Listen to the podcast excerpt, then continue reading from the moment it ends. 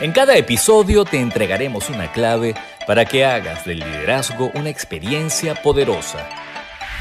Bienvenidos a Visión Compartida. Hola, ¿cómo están? Bienvenidos a un nuevo episodio de Visión Compartida, el episodio número 36. Soy Lucia Galota y el tema de hoy es cómo evitar los vacíos de poder. Comencemos por comprender cómo se dejan vacíos de poder. Cuando el líder formal de una empresa no conoce ni atiende las necesidades reales de su personal, está dejando vacíos de poder. La pandemia ha retado al mundo en cuanto a su capacidad para aprender y adaptarse a realidades difíciles y tiempos inciertos. No son las mismas necesidades que un personal pueda tener en circunstancias normales que las que está teniendo en este momento tan particular. En los momentos de crisis se exacerban las necesidades y la sensibilidad emocional del personal. Si el líder no comprende esta realidad, tenderá a dejar vacíos de poder que le van a traer consecuencias. Entonces, ¿cuáles pueden ser las necesidades más comunes del personal para que el líder pueda estar atento y pueda comprenderlas y atenderlas? Bueno, las necesidades vienen de tres vías principalmente. La primera, de lo emocional, necesidades emocionales que afectan directamente la motivación de la persona y que cuando hay crisis aparecen con mayor frecuencia. No son exclusivas del ambiente laboral, pero afectan los resultados.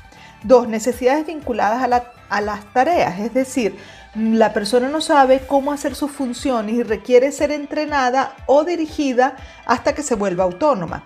Y tres, necesidades relacionales, que los vínculos sean de armonía y calidad, que cuando aparezcan conflictos entre las personas del trabajo se puedan resolver de forma positiva, estar integrados y cohesionados como equipo, tener una relación de confianza con el líder. Entonces, si el líder está pendiente de estos aspectos, pues es muy difícil que esté dejando vacíos de poder. Pero ¿cómo puede saber el líder que está dejando vacíos de poder? Es decir, ¿qué síntomas aparecen que son reflejos de que hay vacíos de poder de parte de la autoridad formal y legítima? Bueno, suceden tres eh, elementos o aparecen tres aspectos que cuando están presentes es fácil suponer que el líder ha dejado vacíos de poder. El primero, comportamientos improductivos que se reflejan en pobres resultados. Segundo, comportamientos insubordinados que se reflejan en actitudes oposicionistas. Y tercero, liderazgo negativo, que se evidencia en la presencia de una persona que utilizando su poder de influencia capitaliza el descontento del personal para sus fines egoístas y en contra de los intereses comunes, de los intereses de la empresa. Bien, vamos a seguir eh, hilando fino en este tema después de que escuchemos los imperdonables del liderazgo. ¿Quieres saber los errores más frecuentes de los líderes en las empresas? Escucha con atención los imperdonables del liderazgo. En los imperdonables del liderazgo de este episodio quiero mencionar un caso que estaba viendo en estos días de una gerente que teniendo a una persona que no estaba dando el rendimiento adecuado, en vez de crear una estrategia para potenciar el rendimiento de la persona, lo que hizo fue cambiarla de cargo. Y esta, este personal, esta chica, le manifestó a la gerente, yo no quiero este nuevo cargo porque yo no me siento preparada pero de alguna forma ya se quitaba de encima ese problema y lo trasladó a otra área en donde el problema se hizo mayor. Entonces, en vez de resolver un, un, pequeño problema, generó un problema más grande a la organización. Entonces, tengan mucho cuidado cuando tengan un desafío como este, porque este tipo de situaciones se puede corregir. Hay estrategias para corregirla. Escurrirse la responsabilidad no es una de esas estrategias, eso es un imperdonable. Entonces, cuando tengas un desafío como este, rétate tú como líder y mira de qué manera puedes resolverlo y no crear un problema mayor en la organización. Acabas de oír los imperdonables del liderazgo. La crisis actual impone a las empresas principalmente dos exigencias. Uno, aclarar su propósito social, descifrar las necesidades reales de los nuevos consumidores y las nuevas necesidades de sus antiguos clientes. Los clientes no son los mismos de antes y para seguir vivos en este nuevo mercado hay que entender las nuevas tendencias. Es decir, la empresa tiene que comprender el nuevo contexto. Y dos, reactualizar sus prácticas de liderazgo para responder las necesidades emocionales y de formación de sus trabajadores. El personal tiene en este momento nuevos em, requerimientos para darle respuesta a este nuevo contexto externo. Entonces, si estas tendencias han cambiado, también lo que requiere el personal a nivel de competencia y de exigencias también ha cambiado. Y el líder entonces tiene que saberle dar respuesta. La recuperación de las empresas tras la pandemia requerirá entonces que los equipos de trabajo funcionen con mayor autonomía, con mayor grado de cooperación y de forma más creativa e innovadora. Es decir, requieren de mayor madurez psicorrelacional y todo esto con un nuevo modelo de trabajo a distancia o mixto que antes no existía. Entonces esto, además de la pandemia, también genera nuevas exigencias para los trabajadores y para el liderazgo. Para hacerle frente a estos desafíos, el líder con la autoridad formal, es decir, el líder legítimo, debe convertirse en una estratega capaz de, entender y de atender tanto el contexto externo, es decir, las nuevas tendencias, y la realidad interna de la empresa para tomar decisiones acertadas. El liderazgo en tiempos turbulentos exige competencias diferentes y más sofisticadas de la que exige los tiempos tranquilos. En el episodio número 12 de este podcast, los invito a que los escuchen porque allí van a, saber cuáles son las competencias sofisticadas de estos nuevos tiempos. Aquí se, las menciono, pero para que las vean a profundidad necesitan ir a este episodio número 12. El líder debe saber navegar en la incertidumbre, el líder debe entender cómo integrar las diferencias para lograr altos niveles de innovación y el líder debe saber cómo activar el flujo de la influencia que tiene que ver con rotar el liderazgo. Y también aquí voy a agregar una que debe ser un líder transpersonal para que pueda hacer que su personal migre a mayores niveles de madurez psicológica para seguir profundizando y para escuchar cómo evitar los vacíos de poder en tiempos de crisis, vamos a, primero a saber cuáles son los aciertos del liderazgo y luego venimos con estas recomendaciones. La actitud correcta en el líder produce resultados excelentes. A continuación, los aciertos del liderazgo.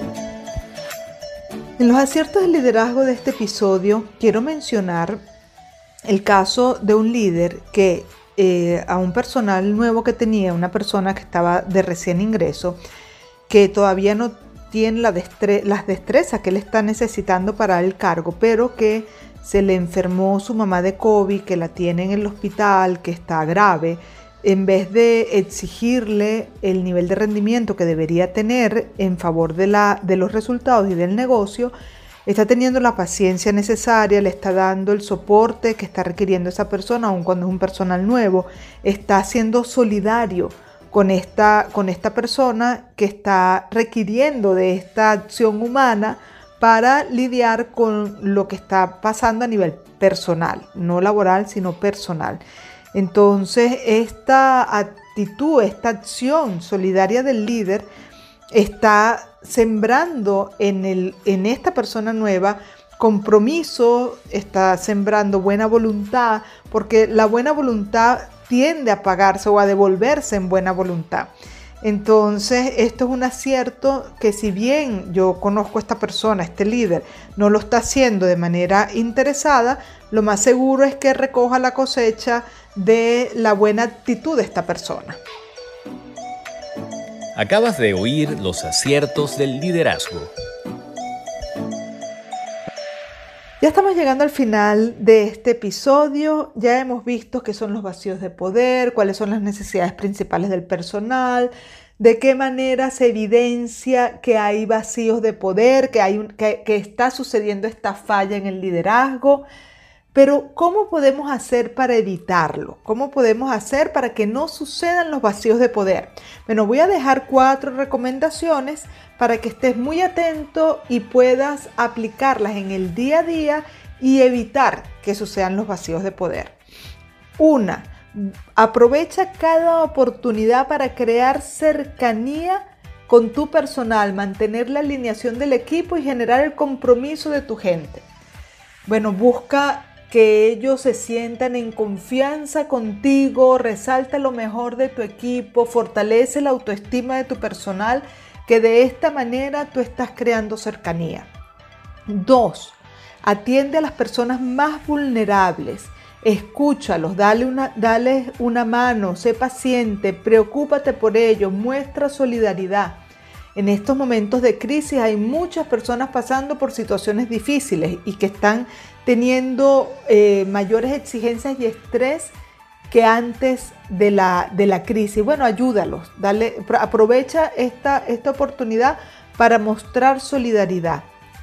Tres, facilita la transición. En este momento el cambio está exigiendo nuevas competencias, están apareciendo nuevas necesidades, pues tú tienes que ser un facilitador de la transición de cómo se hacían las cosas antes a cómo se hacen ahora. En los momentos de crisis, los cambios son más dolorosos y exigentes y el líder debe ayudar a transitar esta transición. El personal enfrenta cambios no solo en su vida laboral, sino también en su vida personal. Y el líder debe entender esto entender que los miembros de su equipo tendrán que ajustarse tanto a las nuevas exigencias del negocio como a las exigencias de su situación personal.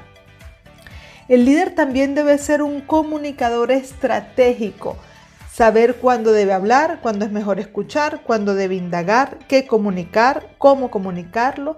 No puede descuidar la comunicación, no puede ser descuidado en los mensajes que transmite porque los vacíos de poder tienen mucho que ver con la forma en cómo el líder se comunica. Siempre estamos comunicando, pero no siempre somos conscientes ni estratégicos de cómo lo estamos haciendo. Y la comunicación se vuelve en contra del líder formal cuando lo que prevalece es la inconsciencia y no la estrategia en la comunicación.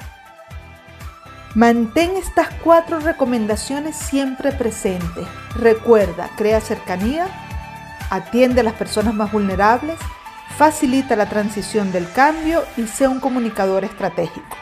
Con esto hemos llegado al final de este episodio, espero que te haya gustado, si es así ponle like, compártelo, coméntalo y desde ya estás invitadísimo al próximo episodio. Que estés muy bien, chao chao.